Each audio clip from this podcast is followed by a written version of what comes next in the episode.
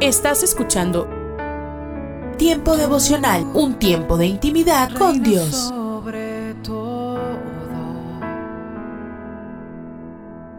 tu majestad inigualable es. La Biblia en un año. Día 245.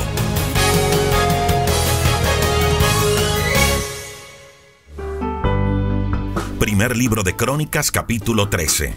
David propone trasladar el arca de Jerusalén.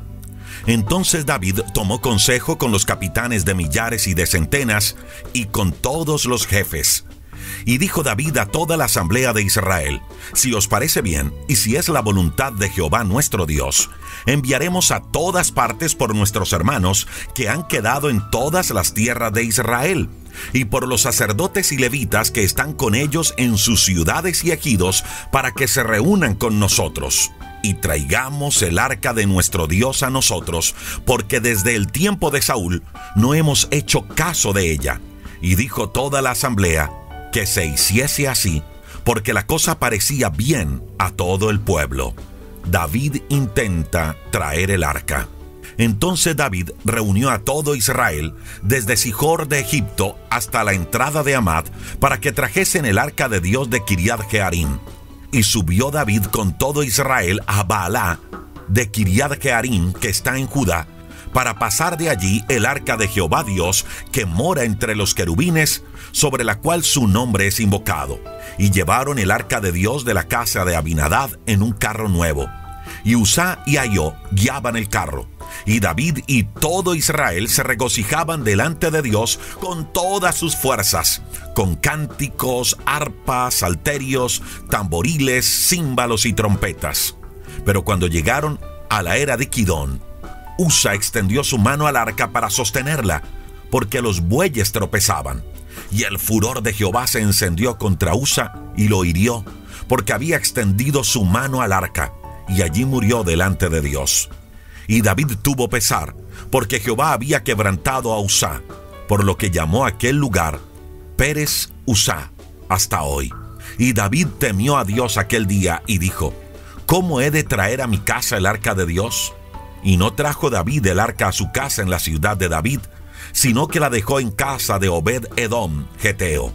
Y el arca de Dios estuvo con la familia de Obed Edom en su casa tres meses, y bendijo Jehová la casa de Obed Edom y todo lo que tenía.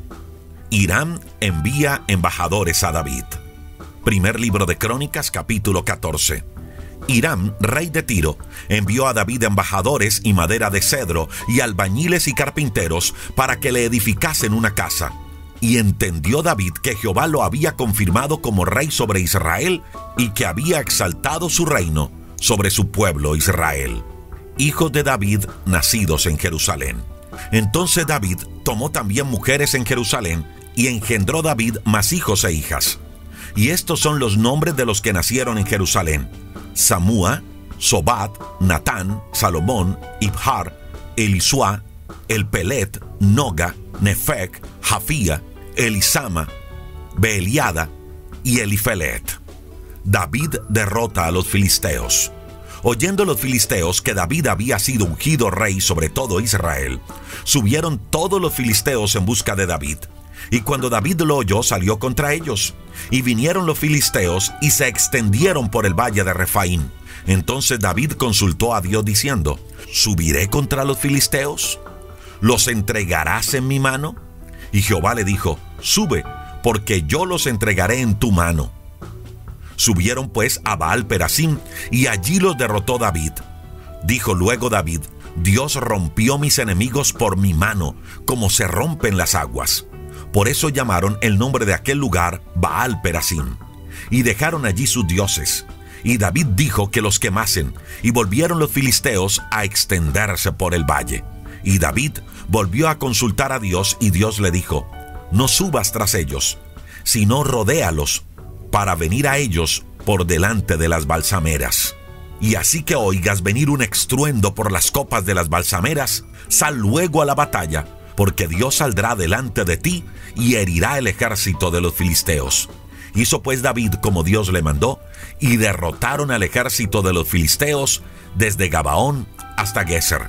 Y la fama de David fue divulgada por todas aquellas tierras, y Jehová puso el temor de David sobre todas las naciones. David trae el arca a Jerusalén. Primer libro de Crónicas, capítulo 15.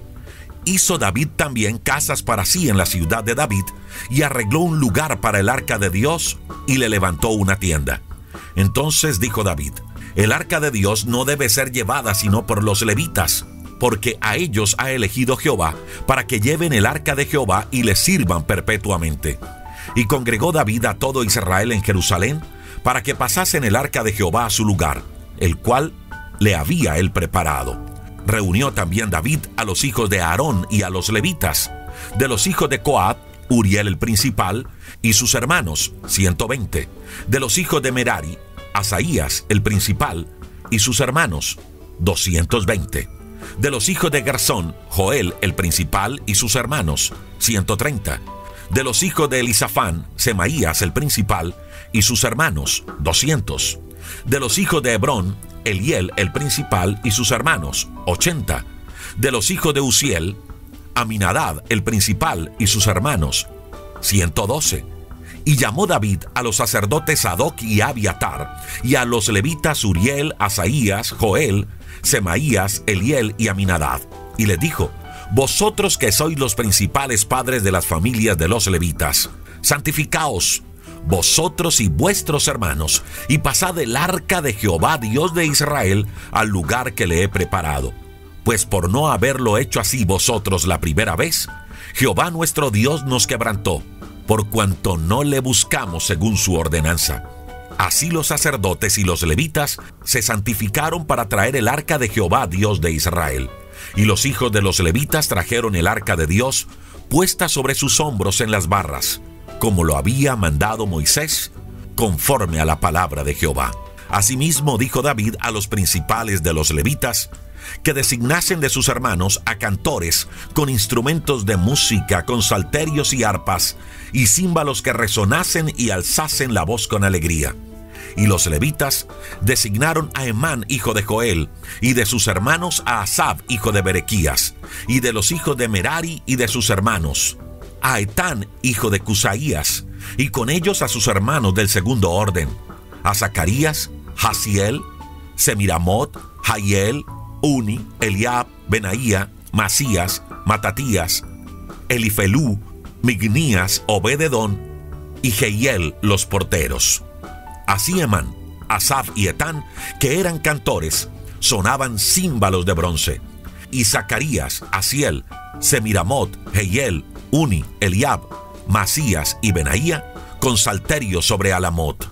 Matatías, Elifelú, Mignías, Obededón Jehiel y Asasías tenían arpas afinadas en la octava para dirigir, y Kenanías, principal de los levitas en la música, fue puesto para dirigir el canto porque era entendido en ello.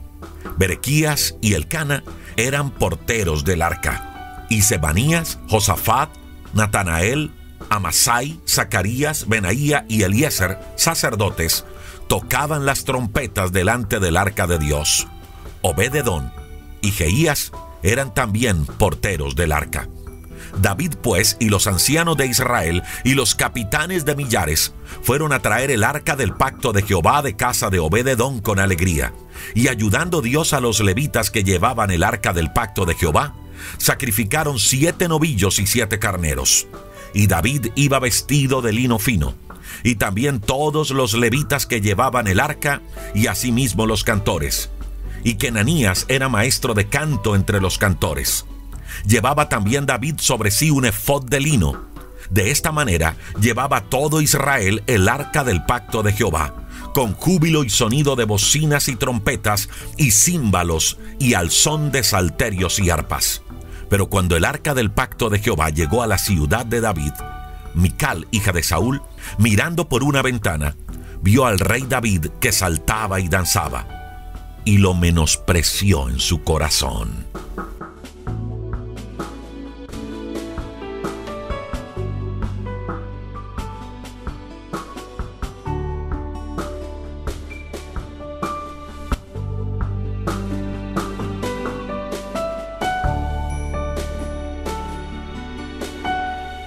Muy buenos días. Esta mañana volvemos a abrir la escritura en Jeremías capítulo 18. ¿Se acuerda que dejamos ayer al profeta Jeremías llegando a la casa del alfarero? ¿Se acuerda que decíamos que Jeremías dijo, verso 3 del capítulo 18 de Jeremías, y descendí a casa del alfarero? Y decíamos, obediencia y dice, y he aquí que él trabajaba sobre la rueda y la vasija de barro que él hacía se echó a perder en su mano. Y volvió y la hizo otra vasija según le pareció mejor hacerla. ¿Sabe qué veo aquí? A un profeta que ante el hecho de que Dios lo está llamando a ir a la casa del alfarero, número uno, pero también, número dos, que Dios le dijo, allí te diré mis palabras, allí voy a hablar contigo. Jeremías llega a la casa del alfarero y los ojos de Jeremías no quieren perderse nada de lo que está sucediendo con el alfarero. Y fíjese que la escritura dice, y descendí a casa del alfarero, verso 3, y he aquí que él trabajaba sobre la rueda. ¿Qué tenía el alfarero? Una masa de arcilla. La rueda giraba y él con sus manos comenzó a darle forma a ese pedazo de arcilla que se transformaría en un jarrón que luego sería puesto en el horno y que tomaría colores maravillosos. Pero Jeremías contempla y la vasija de barro que el alfarero hacía se echó a perder en su mano. Y Jeremías contempla y dice, bueno, la vasija se rompe en las manos del alfarero. Quizás Jeremías podía sentir frustración. Es una vasija que nunca vendrá a existencia porque se echó a perder. Y dice la escritura, y volvió y la hizo otra vasija. Y préstele atención al volvió. ¿Sabe qué significa y volvió? Significa que volvió a hacer todo el proceso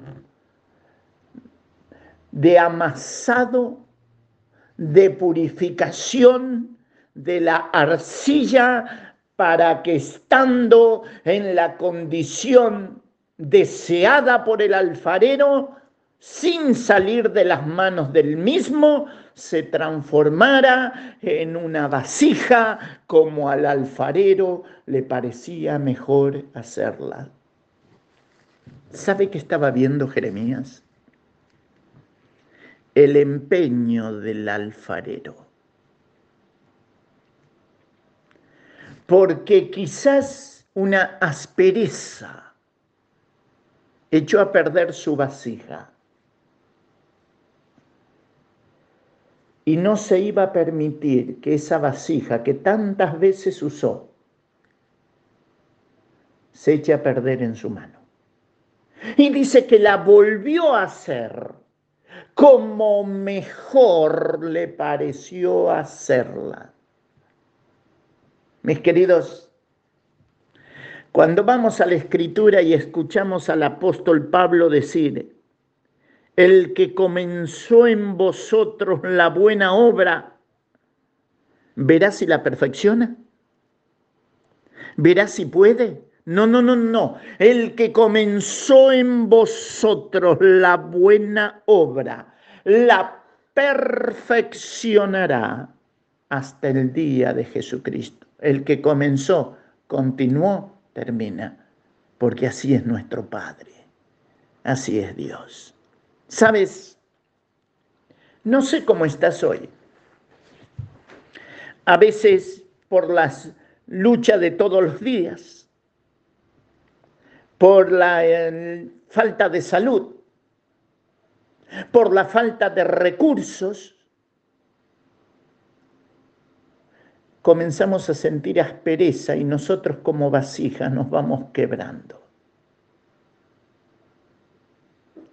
Y creemos que eso le puede suceder al otro, pero nunca a mí. ¿Se acuerda usted de una vasija que se quebró cuando pensó que nunca se iba a quebrar? Cuando hablo de una vasija, hablo de una persona. Recuerde que en Pascua eh, es luna llena. Y allí calentándose en el fuego. Hay alguien que ya dijo dos veces, no lo conozco. Y la tercera vez cuando es confrontado con, tú eres uno de ellos, porque tu hablar es igual que la de él, dijo, no lo conozco. Y vaya a saber dónde en Jerusalén cantó un gallo. Y Pedro la roca pequeña se hizo arena y lloró amargamente. Nosotros miramos con ojos humanos a Pedro y decimos, qué mal apóstol, qué mala persona, cuando más lo necesitó no estuvo, y sacamos conjetura de toda clase y despedazamos a Pedro.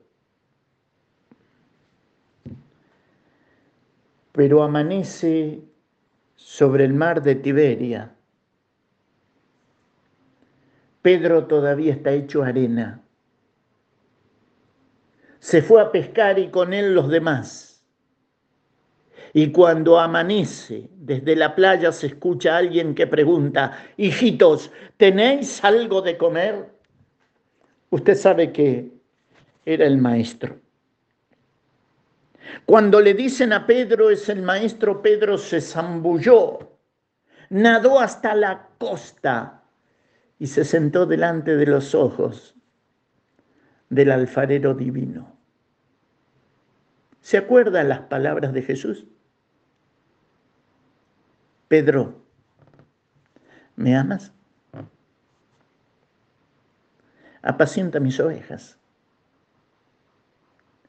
Otra vez, Pedro, ¿me amas? Apacienta mis corderos.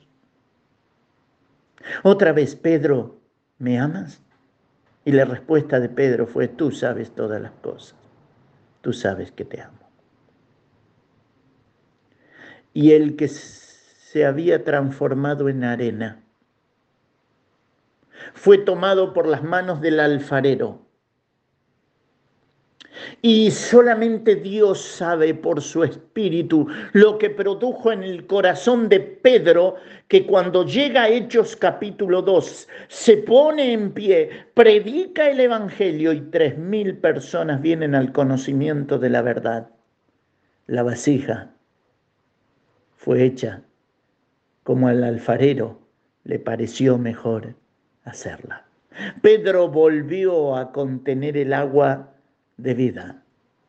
Ya no era más arena, ahora era una vasija que podía glorificar a Dios con su ministerio. Y fíjese, verso 4 de Jeremías 18, y la vasija de barro que le hacía se echó a perder en su mano, y volvió y la hizo otra vasija como mejor le pareció hacerla. Entonces vino a mí palabra de Jehová diciendo, no podré yo hacer de vosotros como este alfarero o casa de Israel. Y quizás la pregunta esta mañana es la misma, pero a tu corazón, al mío, al nuestro. Y Dios pregunta, ¿no podré yo transformar tu corazón? No podré yo volver a usarte como te usaba. No podré volver a escuchar tus alabanzas como las escuchabas. No podré. Y la respuesta es sí, tú puedes, Señor. Estamos dispuestos a dejar que Él nos vuelva a ser una vasija como a Él le pareció mejor hacerla. Para pensar. Y si Cristo no es tu Salvador, ¿sabes? Todo ser humano lejos de Dios está camino a una condenación eterna. Y la Biblia sigue diciendo que la paga, el salario del pecado es la muerte. Pero sabes, Cristo murió para perdonar tus pecados, los míos, los nuestros. Y Él murió para darte vida y hacerlo en abundancia. Si en esta mañana mirando hacia adentro te das cuenta que el pecado te separó de Dios, te invito que por la fe eleves a Dios una oración pidiendo perdón por tus pecados e invitando a Cristo a tomar el control de tu vida. Mis queridos, a Dios sea la gloria y a nuestras vidas sus bendiciones. Dios les bendiga. ¿Has considerado que tu lectura diaria de la Biblia es un fragmento de una historia más grande? ¿Cómo te ha mostrado Dios la imagen hermosa e intacta que revela la Escritura?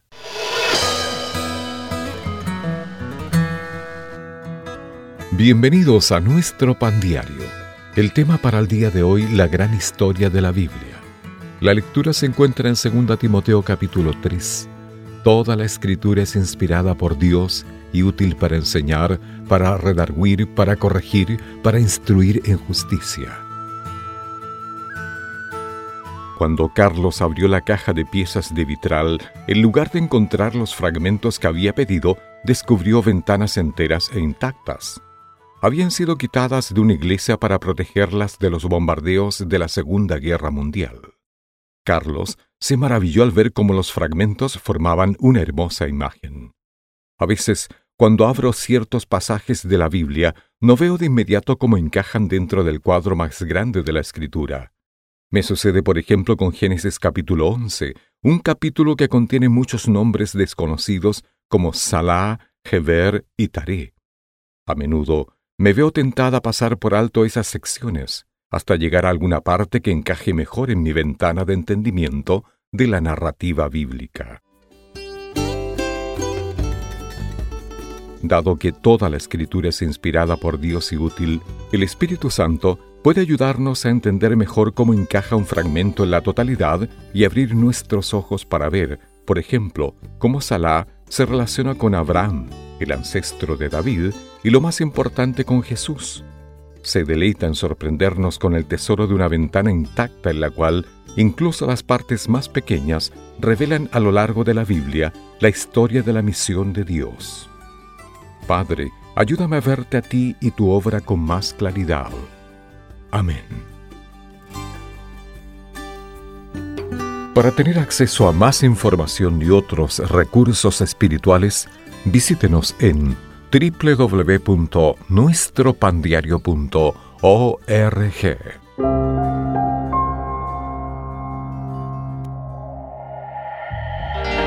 Esto es la palabra para ti hoy.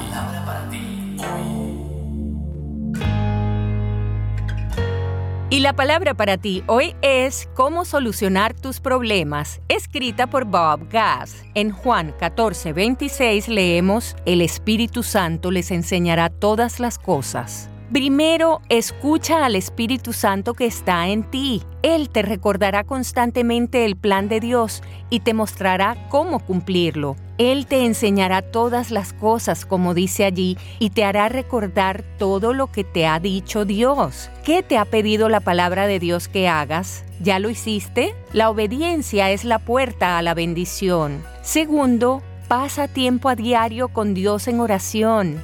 En el día de la aflicción, Él me resguardará en su morada. Salmos 27:5. La morada era un lugar secreto en el palacio del rey, estaba tan fortificado que aunque el enemigo lo encontrara no podía entrar. Podía armarse la de San Quintín y nada cambiaba. En el lugar secreto siempre había paz. ¿Estás permitiendo que te agobie algo que no es realmente importante? Puede que estés molesto por cosas que deberías descartar como trivialidades. Pasa tiempo a solas con Dios y permite que Él reenfoque tu perspectiva. Tercero, no seas tan orgulloso como para no buscar consejo y ayuda. La Biblia dice que los que seamos fuertes debemos apoyar a los débiles. Hay momentos en los que necesitamos levantar a otros y momentos en los que necesitamos que nos levanten a nosotros. Jesús sanó a una mujer que llevaba 18 años andando encorvada por causa de una enfermedad y como dice en Lucas 13:11, de ningún modo podía enderezarse. A veces necesitas ayuda porque no puedes ayudarte a ti mismo. Así lo entendió David y recurrió a los hombres de Isaacar, porque eran expertos en el conocimiento de los tiempos que sabían lo que Israel tenía que hacer. Eso lo puedes leer en Primera de Crónicas 12:32. Así que no olvides que Dios ya ha provisto la ayuda, pero tú búscala. Hola, soy Johnny Erickson Tara. Cuando a Melody le diagnosticaron cáncer avanzado, ella supuso que su partida estaba a la vuelta de la esquina. Aún así, ella aprovechaba sus sesiones de quimioterapia para compartir con otros pacientes y con las enfermeras su amor por Jesús. Cuando le pregunté dónde encontró el valor, me dijo, Johnny, seguía imaginándome cómo sería llegar al cielo y que Jesús me dijese, Melody, te di cáncer para que pudieras compartir el Evangelio, pero en vez de eso te dedicaste a preocuparte. Y luego Melody sonrió y me dijo, simplemente no quiero decepcionar al Señor de esa manera. ¡Wow! ¡Qué audaz fue Melody! Oh amigo, amiga, así como Jesús predicó el Evangelio desde la cruz, tú también puedes compartir tu fe con otros, no importando tu situación. Johnny y amigos, esperanza más allá del sufrimiento. Estás escuchando Tiempo devocional, un tiempo de intimidad con Dios. Sobre todo, tu majestad inigualable es. Somos mujeres de esperanza. Unidas elevamos nuestras voces al Señor, orando por nuestro mundo.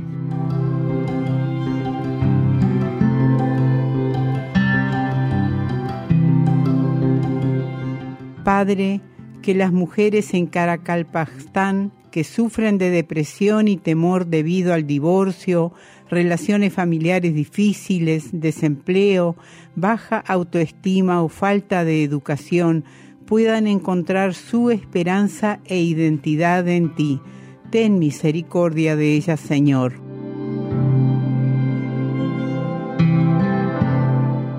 Descarga el boletín de oración con todas las peticiones del mes, artículos adicionales para sembrar esperanza en mujeresdeesperanza.org o solicítalo por WhatsApp al signo de más 598 91 610 610.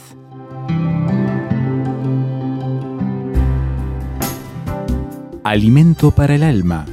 Lecturas diarias de inspiración producidas por Radio Transmundial. El pan necesario. Muchas veces me sentí tentado a creer que los hombres exitosos en su profesión eran los que hacían dinero o alcanzaban fama. Una vez un cliente me dijo, antes de continuar esta consulta, ¿usted qué auto tiene? Quería saber si yo era o no un abogado exitoso. Un auto caro implicaba que yo sería un buen abogado. No nos entendimos. Hace dos décadas conocí un notario que ganaba muchísimo, tenía importantes clientes, propiedades, autos valiosos y diferentes características del hombre exitoso, en términos mundanos. Parecía una persona inteligente, admirable.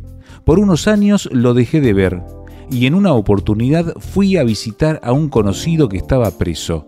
Y al ingresar al establecimiento carcelario, la persona que recibía a los visitantes y tomaba nota de sus documentos de identidad era un recluso. Y advertí que era el mismo notario exitoso, entre comillas, que conocí, que estaba físicamente desmejorado, casi desconocido y espontáneamente, sin pensarlo, exclamé, ¿Por qué estás aquí? Me contestó, ahora no puedo explicarte, pero fueron malas decisiones que tomé. Luego supe que había participado en una estafa para conseguir dinero fácil. No le alcanzaba el que ya tenía. Dios trabaja nuestro carácter y nos enseña su camino de infinitas maneras, sin imponernos nada. Así aprendemos que lo mejor es guardar su ley e incorporarla a nuestras vidas por encima de los criterios de los hombres. En los proverbios una oración dice, No me des pobreza ni riqueza, manténme del pan necesario, no sea que me sacie y te niegue, o que siendo pobre hurte y blasfeme el nombre de Dios. Esta ley es un gran camino a seguir para no desviarnos. Guardar su ley es nuestro éxito. Meditación escrita por Marcel Legarra, Uruguay.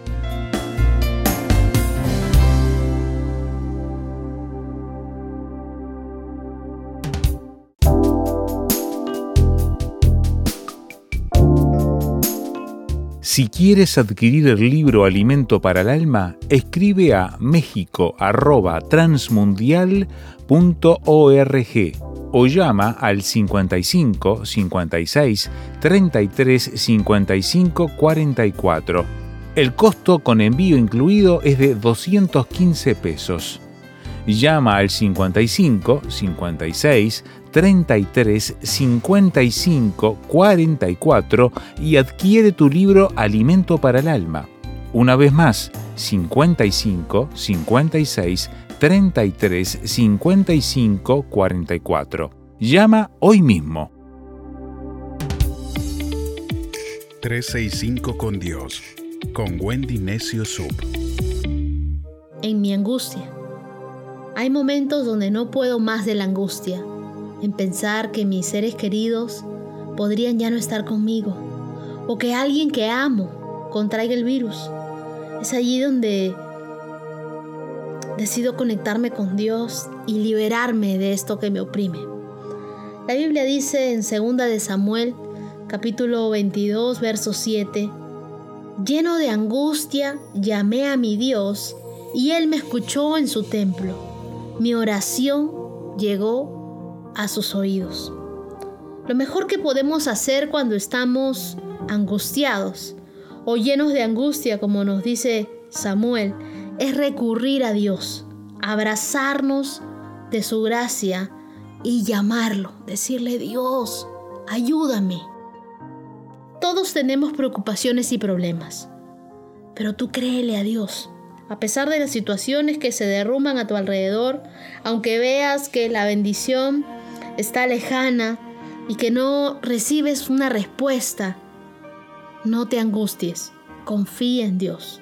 Siempre tendremos situaciones que se nos irán de las manos y de las cuales no podremos hacer nada al respecto. Es por ello por lo que debemos aprender a vivir el día a día, dejarnos envolver en el amor de Dios. Pon en las manos de Dios tus problemas y descansa en Él. Dios tiene el control. En cualquier momento cambiará de canal. Es solamente un capítulo, una mala temporada, pero no es la historia de toda tu vida ya las cosas irán marchando mejor de lo que te imaginas. El Salmo 68, verso 19 dice, Alabado sea el Señor, alabado sea nuestro Dios, el Salvador, porque día tras día nos lleva cargados en sus brazos. Otra versión de la Biblia dice que Dios nos carga mientras estamos preocupados. Esto me recuerda las veces que he caminado con Dios y le he contado mis problemas, mis preocupaciones y las luchas que tengo, pero a veces hemos volteado a ver a Dios y ya no lo vemos en la escena, ni lo sentimos cerca, pero solamente vemos dos huellas en la arena y hemos pensado, Dios me abandonó. ¿Será que se cansó de mí? Es allí donde hemos sentido una voz interna que nos dice, esas dos huellas que ves en la arena son mías porque cuando tú ya no puedes más, cuando estás tan cargado, estás tan afligido, yo te cargo como un padre que carga a su hijo cuando se cansa. Es innegable que estamos cansados, que estamos agobiados por muchas cosas, que sentimos que todo se nos ha venido encima. Muchas veces yo también lo siento y me siento angustiada. Y es esos momentos donde Dios nos recuerda, día a día te llevo cargado en mis brazos. Quizá tú y yo no hemos percibido el abrazo de Dios en esos momentos, pero que no lo hayamos sentido no quiere decir que su amor estén disponibles para nosotros y que Él no lo haya hecho. Si lo dice en su palabra, así es. A veces cuando de niña me sentía desprotegida, la voz de mi papá o un abrazo de mi mamá me hacían volver a mi norte y tranquilizarme. En mi angustia, ahora tengo que aprender a dejar que sea la voz de Dios la que me abrace. Hoy estoy segura de que no estaríamos tan preocupados si supiéramos que Dios nos está cargando y que la solución que necesitamos viene de parte de Él. La Biblia dice en el Salmo 9, versos 9 y 10, Todos los oprimidos pueden acudir a Él. Él es refugio para aquellos en tiempo de tribulación. Todos los que conocen tu misericordia, Señor, contarán contigo para que los auxilies, pues jamás has abandonado a quienes en ti confían. Jamás seremos abandonados cuando busquemos a Dios. Así que recuerda, siempre que Dios quiere darte paz en medio de la preocupación, ven hacia Él.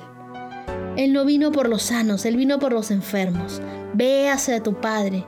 Así como estás en este momento cansado, afligido, lleno de preocupaciones, siente el abrazo de Dios. Hay momentos donde yo me he sentido muy cansada, muy cargada. Y hubo un momento muy especial, recuerdo, en el que decidí escribirle una canción a Dios que me gustaría compartir contigo. Se llama Tú amaneces en mí. Señor, estoy otra vez arrodillada a tus pies quebrantado.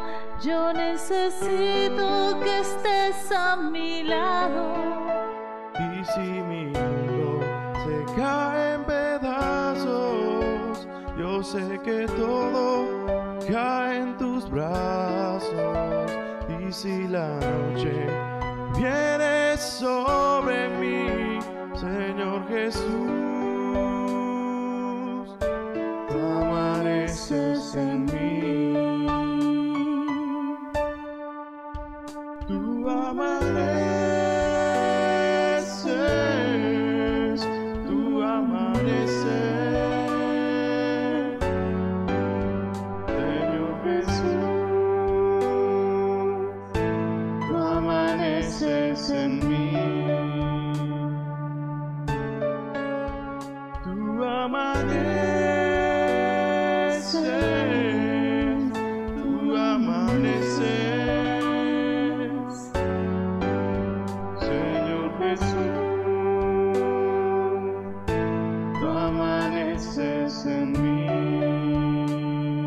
Para el día de mañana, Dios nos regala un nuevo amanecer, porque sabe que nosotros estaremos de pie, fortalecidos, sabiendo de que Él está con nosotros. Tu píldora contra el estrés será cada mañana entrégale a Dios las cargas, las preocupaciones y ve abrazada de Él, abrazado de Él, con la seguridad de que Él jamás nos va a abandonar. Recuerda, estamos siendo cargados por Dios en tus momentos en los que te sientas lleno de angustia.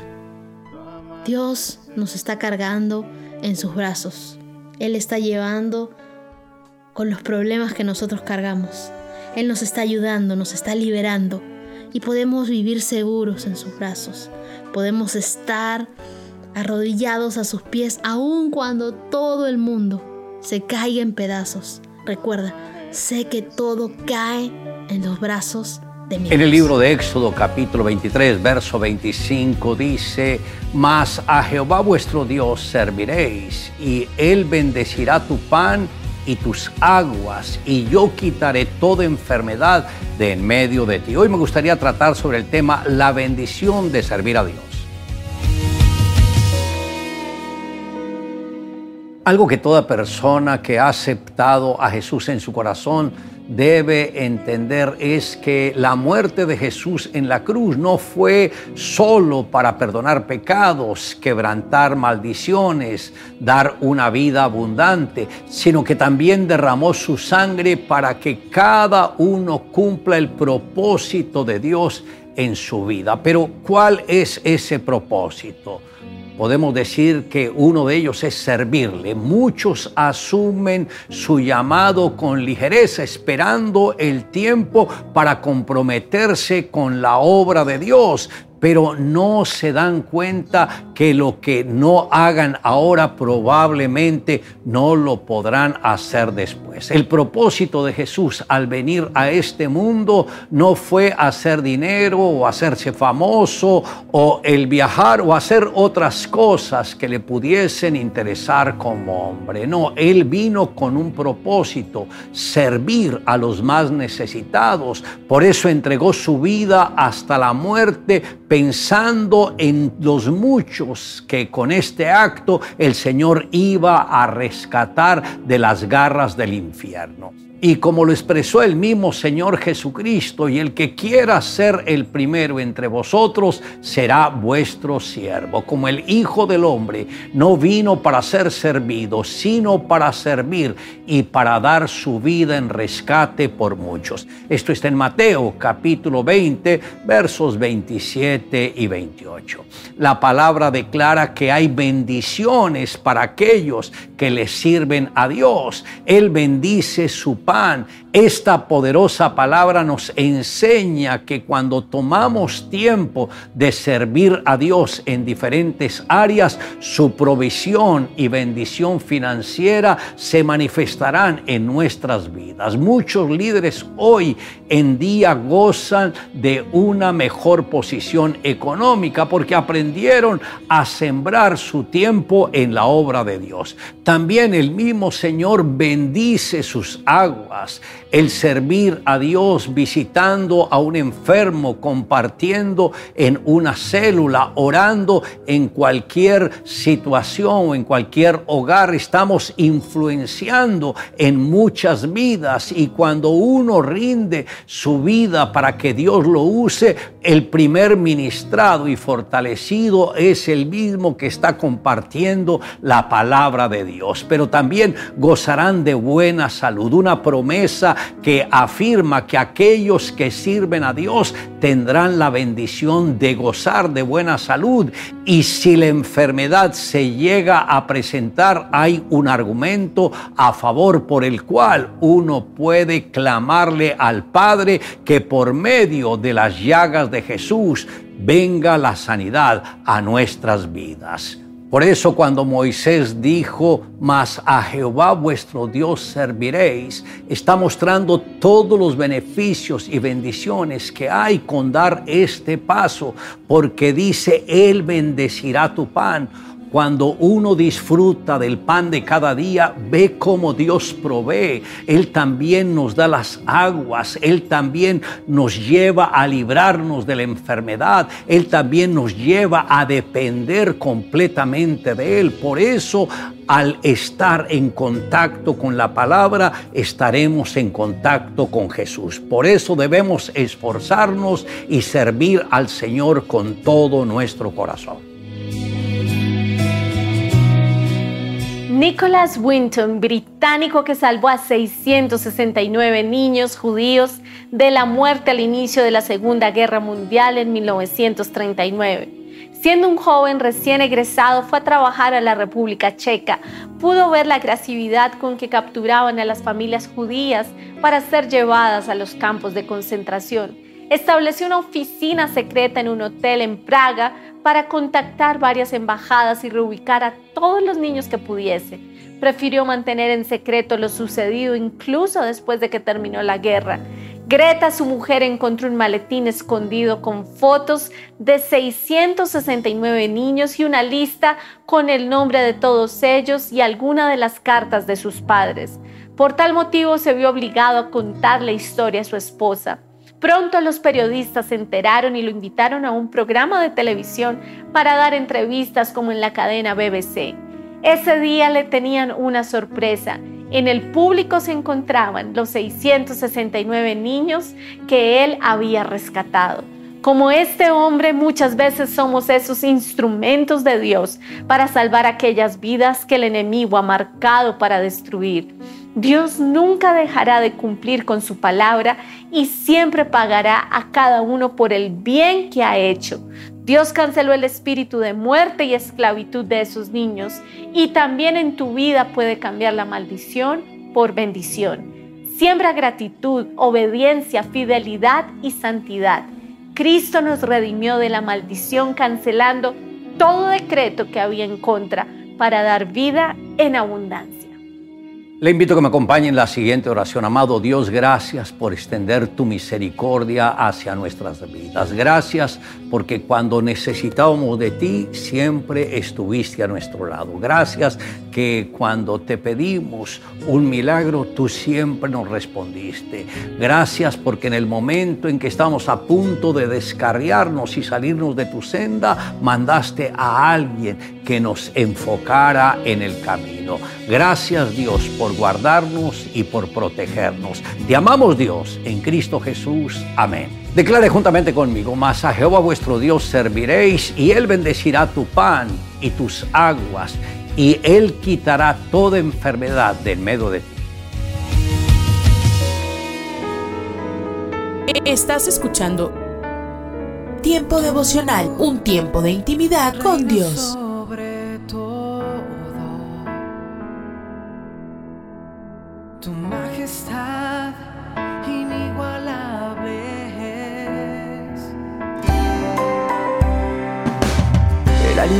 Tu alma necesita para que puedas comenzar un nuevo día. Es el momento de abrir nuestra mente y corazón para que juntos comencemos a vivir en bendición, en oración y en victoria me levanto hoy con reflexión, meditación, con la palabra del Señor. La dosis diaria con William Arana. En un país no muy lejano había un rey muy triste, el cual tenía un sirviente que se mostraba siempre feliz, pleno. Todas las mañanas cuando le llevaba el desayuno el sirviente lo despertaba tarareando una alegre canción. Siempre tenía una canción alegre, siempre había una sonrisa en su cara, siempre había una actitud hacia la vida súper alegre. Y un día el rey lo manda a llamar y le pregunta, a ver, a ver, sirviente, ¿cuál es su secreto? ¿Cuál secreto, Majestad? El secreto de tu alegría. No, no hay ningún secreto, Alteza. No me mientas. He mandado cortar cabezas por ofensas menores que una mentira. Majestad, no tengo razones para estar triste. Su Alteza me honra permitiéndome atenderlo. Tengo a mi esposa, a mis hijos. Vivimos en casa que la corte nos ha asignado. Estamos vestidos, alimentados. Y además, Alteza, usted me premia de vez en cuando con algunas monedas que me permiten darme pequeños gustos con mi familia. ¿Cómo no estar feliz? Si no me dice ya mismo el secreto, te haré decapitar. Eso dijo el rey. Y ad- además añadió, nadie puede ser feliz por esas razones. El sirviente sonrió, hizo la reverencia y se salió de la habitación. El rey estaba furioso, pues no se explicaba cómo ese sirviente vivía feliz, viviendo como vivía. Cuando se calma el rey, manda llamar al sabio, mm, al más duro de los sabios de, de su corte, de sus sirvientes, y le pregunta, bueno, cuéntame, ¿por qué él es feliz? Y el sabio dice, Majestad, lo que sucede es que él está por fuera del círculo. ¿Fuera del círculo? ¿Y qué es eso? No, Majestad. Mire, usted no entiende. Lo que pasa es que él no está en el círculo. A ver, entiendo. Estar en el círculo lo hace infeliz. ¿Y cómo salió de él? No, es que él nunca ha entrado en el círculo, entiéndame. ¿Qué círculo es ese? El círculo del 99. Verdaderamente no entiendo nada, dice el rey. La única manera para que usted entienda sería mostrárselo con hechos, Majestad, haciendo entrar a este sirviente en ese círculo. Pero Alteza, nadie puede obligar a nadie a entrar en ese círculo, aunque si le damos la oportunidad posiblemente va a poder entrar por sí mismo. Entonces El rey dice, pero no se dará cuenta de que eso es su infelicidad. Sí, se dará cuenta, pero no lo va a poder evitar. Dices que él se dará cuenta de la infelicidad que le va a causar entrar en ese ridículo círculo que tú dices y de todos modos lo hará tal cual, Majestad. Si usted está dispuesto a perder un excelente sirviente para entender la estructura del círculo, lo haremos. Esta noche pasaré a buscarlo. Majestad debe tener preparada una bolsa de cuero con 99 monedas de oro. Y así fue. El sabio fue a buscar al rey y juntos se escondieron hasta el patio del palacio y se ocultaron allí junto a la casa del sirviente. El sabio guardó una bolsa en eh, una bolsa con las monedas y un papel que decía este tesoro es tuyo. Es el premio por ser un buen hombre. Disfrútalo y no le cuentes a nadie cómo lo encontraste. Cuando el sirviente salió por la mañana, el sabio y el rey lo estaban espiando. El sirviente leyó la nota, agitó la bolsa y al escuchar el sonido metálico se estremeció. La apretó contra el pecho, miró hacia todos lados y cerró la puerta. El rey y el sabio se acercaron a la ventana para ver la escena. El sirviente había tirado todo lo que había sobre la mesa, dejando solo una vela, y había vaciado el contenido de la bolsa. Sus ojos no podían creer lo que veían. Una montaña de monedas de oro. El sirviente las tocaba, las amontonaba y las alumbraba con la vela, las juntaba, desparramaba, jugaba con ellas. Así empezó a hacer pilas de 10 monedas. Una pila de 10, dos pilas de 10, tres de 10, cuatro, cinco pilas de 10, hasta que formó la última pila. Pero la última pila tenía nueve monedas.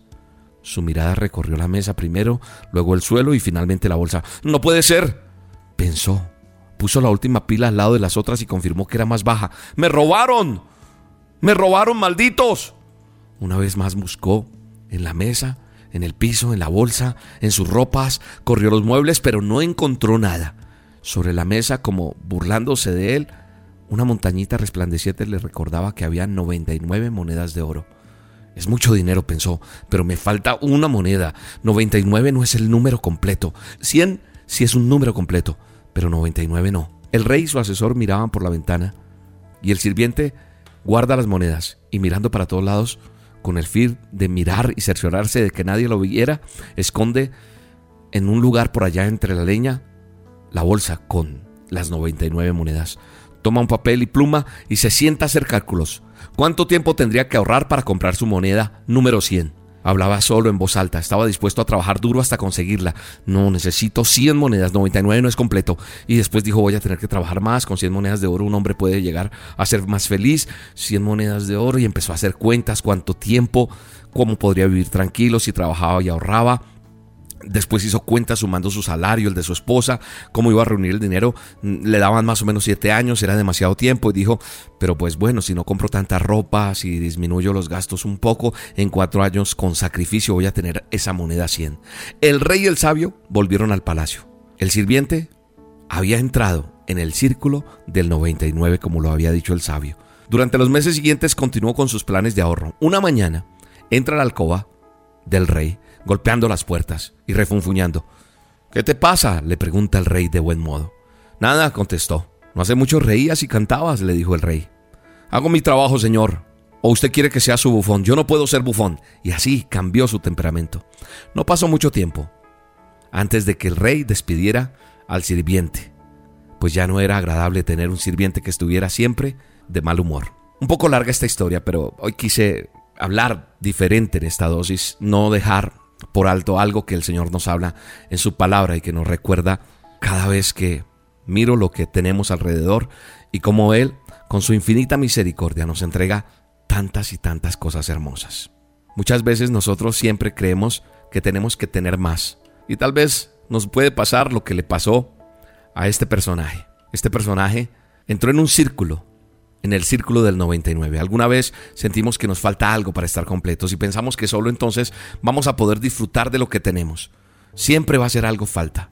Parece que la felicidad deberá esperar hasta que todo esté completo. Y entramos en ese círculo en el que nunca podemos gozar la vida. Y muchas veces pensamos que ser satisfechos o tener bienestar va a llegar cuando, cuando tenga un buen sueldo, cuando tenga una buena casa, cuando me case, cuando tenga un hijo, cuando me jubile, cuando tenga tiempo, cuando consiga tal o cual meta. Sin embargo, el bienestar y la plenitud ha de venir de cada uno de nosotros, de adentro, no desde afuera, de aquí adentro de nuestro ser.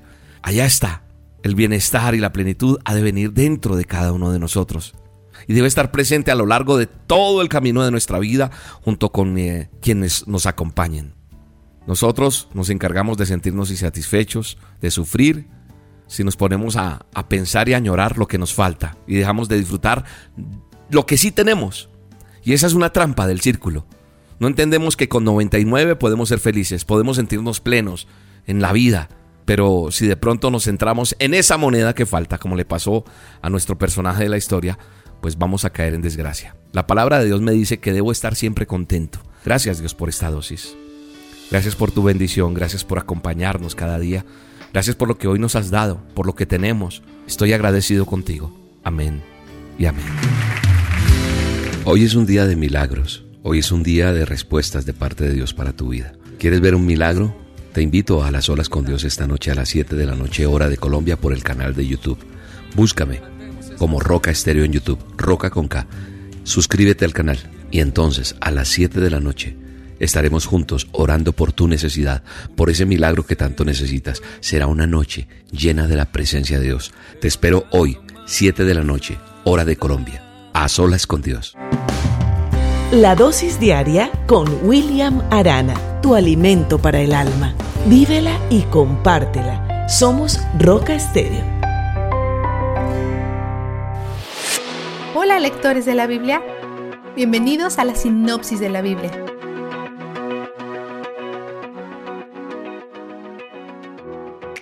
Las palabras de Dios a Ezequiel son un poco duras. Él no endulza estos dos capítulos. Dios saca una espada en contra de la tierra de Israel y es especialmente inquietante porque dice que Él cortará a los justos y a los malvados. ¿A los justos también? ¿Por qué? No lo sabremos hasta el final de nuestra lectura de hoy. Siguiendo, Dios le dice a Ezequiel que llore y sufra por lo que está pasando y que le cuente esto a todos los que pregunten, que probablemente se convierte en un duelo público. Después de esto, parece que él está supuesto a demostrar algunas de las acciones de Dios utilizando una espada verdadera frente a la gente. Y después de la espada, él demuestra una autopista con una división en el camino. El camino empieza en Babilonia, un camino conduce a la ciudad capital de Amón, donde viven los amonitas, y el otro conduce a Jerusalén. Dios dice que el rey Nebi está utilizando adivinación, buscar la dirección de espíritus malvados, para determinar qué camino debe tomar primero, lo que quiere decir quién será destruido primero. Jerusalén es elegido. Y en 21-27 Dios dice esta ruina, ruina, ruina pasará cuando el rey Sedequías venga, aunque él no es mencionado por nombre. Dios ha prometido juzgarlo y no se detendrá. Leemos sobre su caída en Jeremías 52, 1 al 30. Y fue una ruina, ruina, ruina, verdaderamente. Pero los amonitas no están libres han estado recibiendo falsas promesas y falsas profecías, al igual que Judá, pero ellos son los siguientes en entrar al molino. Después Dios va de regreso a Jerusalén, llamándolos ciudad sangrienta, pues ellos han matado a muchísima gente. El castigo de Dios por asesinato es muerte, y Él ha contenido su juicio lo suficiente. Es tiempo que actúe durante el tiempo que les ha dado para su arrepentimiento, su pecado ha crecido. La lista de sus pecados es larga. Han matado, han adorado a ídolos, han mostrado desprecio por sus padres, han extorsionado a extranjeros que viven en su tierra, han sido indiferentes a las necesidades de los más vulnerables en su sociedad, han sido indiferentes al sabbat, han mentido y han cometido impurezas sexuales de toda clase. Básicamente no han dejado ni un mandamiento sin romper. Pero probablemente ni siquiera recuerdan los mandamientos porque los sacerdotes no están enseñando nada a nadie. Y los profetas están mintiendo y utilizando brujerías. De hecho, las cosas están tan mal en Israel que las naciones alrededor de ellos mueven sus cabezas con disgusto y tuercen los ojos. Aún las naciones paganas han llegado a odiar a Israel por la magnitud de su maldad. Dios compara a Israel con escoria, el subproducto impuro que resulta de refinar la plata, así que Él los quemará. Se han profanado a sí mismos, Él es quien los está destruyendo, pero es en respuesta a sus propias acciones. ¿Recuerdas cómo la espada devorará a los justos también? Parece injusto, ¿verdad? Antes de llegar a lo que pasa ahí, acuérdate de Génesis 18. Cuando Abraham intentó convencer a Dios de no destruir a Sodoma si pudiera encontrar solo diez hombres justos. No hallaron diez, así que Dios los destruyó. Pero Dios es aún misericordioso y salvó a Lot y a sus hijas. El final del capítulo 22 es un escenario similar. Dios le da a Israel una oportunidad mucho mejor para que sean salvados.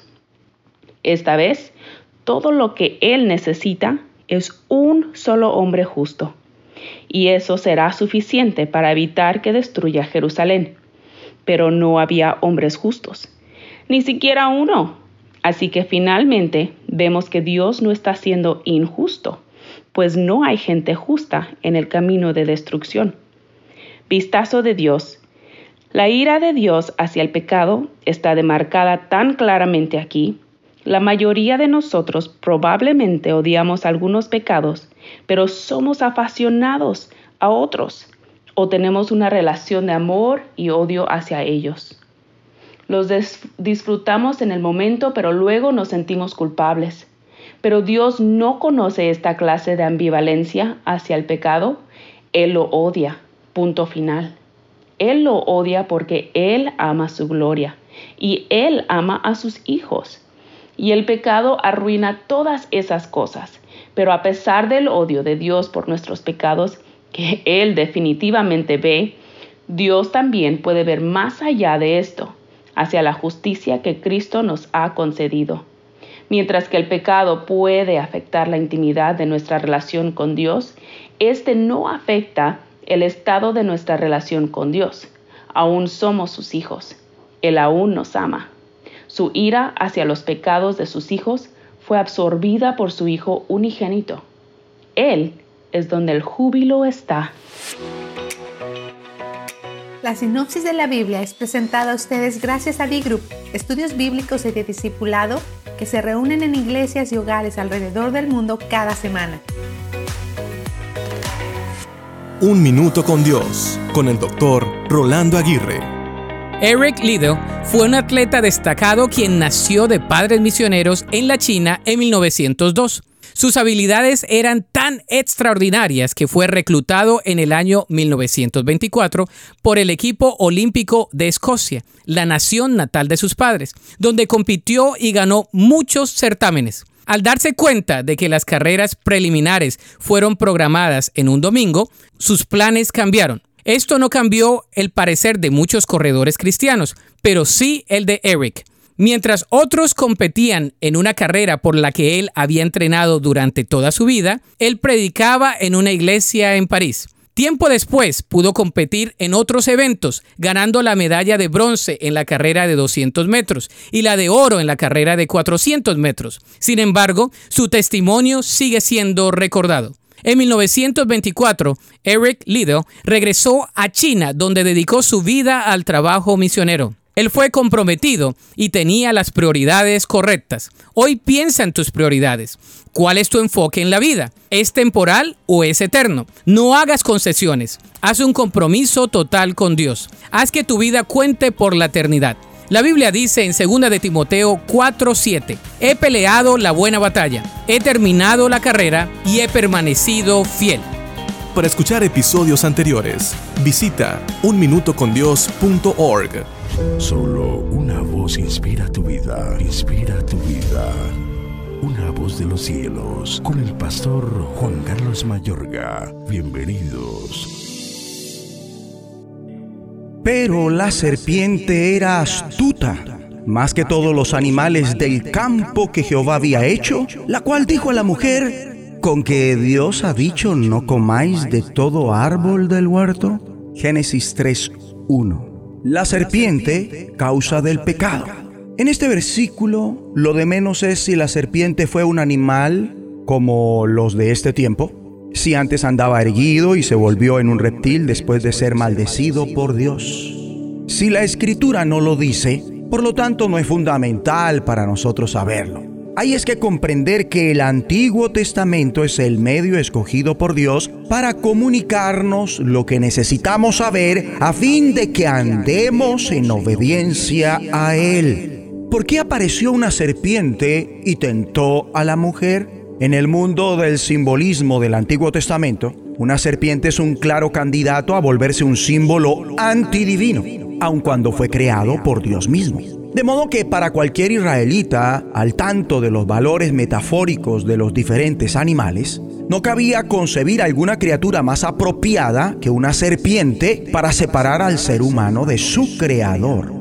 La serpiente, Leviatán, citada en la mitología ugarítica, igualmente figura en Isaías 27.1 como una criatura destruida por Dios. Constancia adjunta de la reiterada vinculación en los días bíblicos de las serpientes con los adversarios de Dios. O sea que al emplearse el símbolo de una serpiente que habla, la finalidad de Dios es transmitir lo que revela la historia que la tentación de rebelarse contra su señorío no nace del interior de Eva, ni luego de Adán, sino que primeramente vino de fuera, de un ser personal y tal vez sobrenatural que estaba entregado a la maldad e intentaba promover la rebelión de la raza humana contra Dios. La serpiente es la causa inmediata del pecado humano. No se habla de cómo y cuándo pecó Satanás. Se enfatiza en el pecado en relación con el ser humano y se nos instruye de la forma más irrefutable, primero que Dios no es el causante del pecado y después que el pecado vino al ser humano externamente debido a una fuerza de insinuación e influencia perversas diferente al que se producía de la propia naturaleza humana. Lastimosamente, el ser humano cedió, aceptó. Con razón, se especifica a la serpiente como astuta más que todos los animales del campo que Jehová Dios había hecho. Y el término que se traduce por astuta quiere decir exactamente sutil, se trata del término con el cual los hebreos denominan tanto al prudente como al astuto. Al decir, pero la serpiente era astuta, prudente, más que todos los animales del campo, astuta o prudente es un vocablo ambiguo. Por otro lado, crea una virtud que los sabios deberían cultivar según proverbios, pero mal utilizada se vuelve en astucia y en engaño según Job, Éxodo y Josué. Vemos entonces que el cuadro en Génesis 3.1 arranca con una información de las circunstancias en que se desarrolla la acción, que describe a la serpiente como astuta o prudente más que todos los animales del campo que Jehová Dios había hecho. El resto de dicho cuadro es una conversación entre la serpiente y la mujer. Así que al mencionar la prudencia de la serpiente se está indicando que sus comentarios deberían examinarse con sumo cuidado. Ella, la serpiente, puede no estar diciendo lo que parece. Quizás no deberíamos aceptar sus palabras por la apariencia que tienen, como hizo la mujer. Hemos de orar. Padre Celestial, ayúdanos para no dejarnos engañar por las palabras aparentemente buenas de la serpiente, dichas por medio de otra persona y que son realmente malas, porque llevan a la desobediencia que es pecado y por lo tanto a la muerte espiritual. En el nombre de Jesucristo. La voz de los cielos Escúchanos, será de bendición para tu vida. bendición para tu vida. Devocional con el pastor Constantino Varas de Valdés. revístete de toda la armadura de Dios para que hagas frente a las acechanzas del diablo. ¿Qué tal? Vamos a considerar la palabra del Señor para ser fortalecidos contra las acechanzas del diablo. Quiero agradecer tus oraciones. El Señor nos ha usado para compartir su palabra en la etnia guirrárica. Niños, jóvenes y adultos escucharon las enseñanzas y nos comprometimos en seguir al Señor frente a cualquier obstáculo o barrera que el enemigo ponga. Cuánta necesidad hay en cada lugar, en cada familia y en cada espacio donde estamos colaborando. Lo mismo sucede donde te encuentras. Si eres un colaborador o un líder de proyectos misioneros, de campos de verano, escuelas bíblicas, institutos misioneros, brigadas médicas y otros ministerios donde servimos llevando el mensaje de Dios, te enfrentas a mucha oposición. El origen de todas esas barreras, sin duda, es el diablo, porque no quiere que la luz del Evangelio ilumine la mente y el corazón de aquellas personas que están sumidas en una adicción y en consecuencia la familia sufre. Estoy convencido que el Evangelio de Jesucristo es el único que puede satisfacer las necesidades de cada persona, proveerle salud mental, fortaleza espiritual, que se restauren las relaciones rotas. Lo que necesitamos es predicar el Evangelio, enseñar la Biblia, que el mensaje del Señor Jesucristo se escuche en las casas, en las calles, en las montañas, en todo lugar. No te detengas en hablar del Señor. No tengas miedo cuando el enemigo te acosa o te intimida, haciéndote creer que no sirves, que no vales, que tus esfuerzos son inútiles y que de todos modos la maldad triunfará. De ninguna manera. Nuestro Dios eterno es quien triunfa. Él es victorioso. He sido testigo. Cuando la palabra del Señor es predicada, se estremecen las puertas del infierno, porque el Señor lleva libertad, vida eterna, salvación y esperanza para vivir confiando en el Señor. Este día y los próximos, ponte la armadura de Dios Haz frente a cualquier acechanza del diablo. Predica su palabra. Colabora donde te inviten. El Señor quiere usarte. Ánimo. Te invitamos a compartir este devocional. Cada mañana al despertar,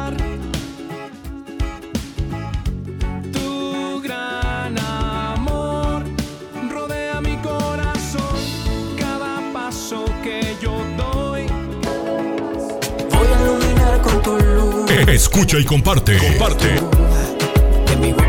Tiempo devocional. En las plataformas Spotify, Google Podcast, Amazon Music y donde quiera que escuches tus podcasts. Para que linterna si estás conmigo, tú vas todo.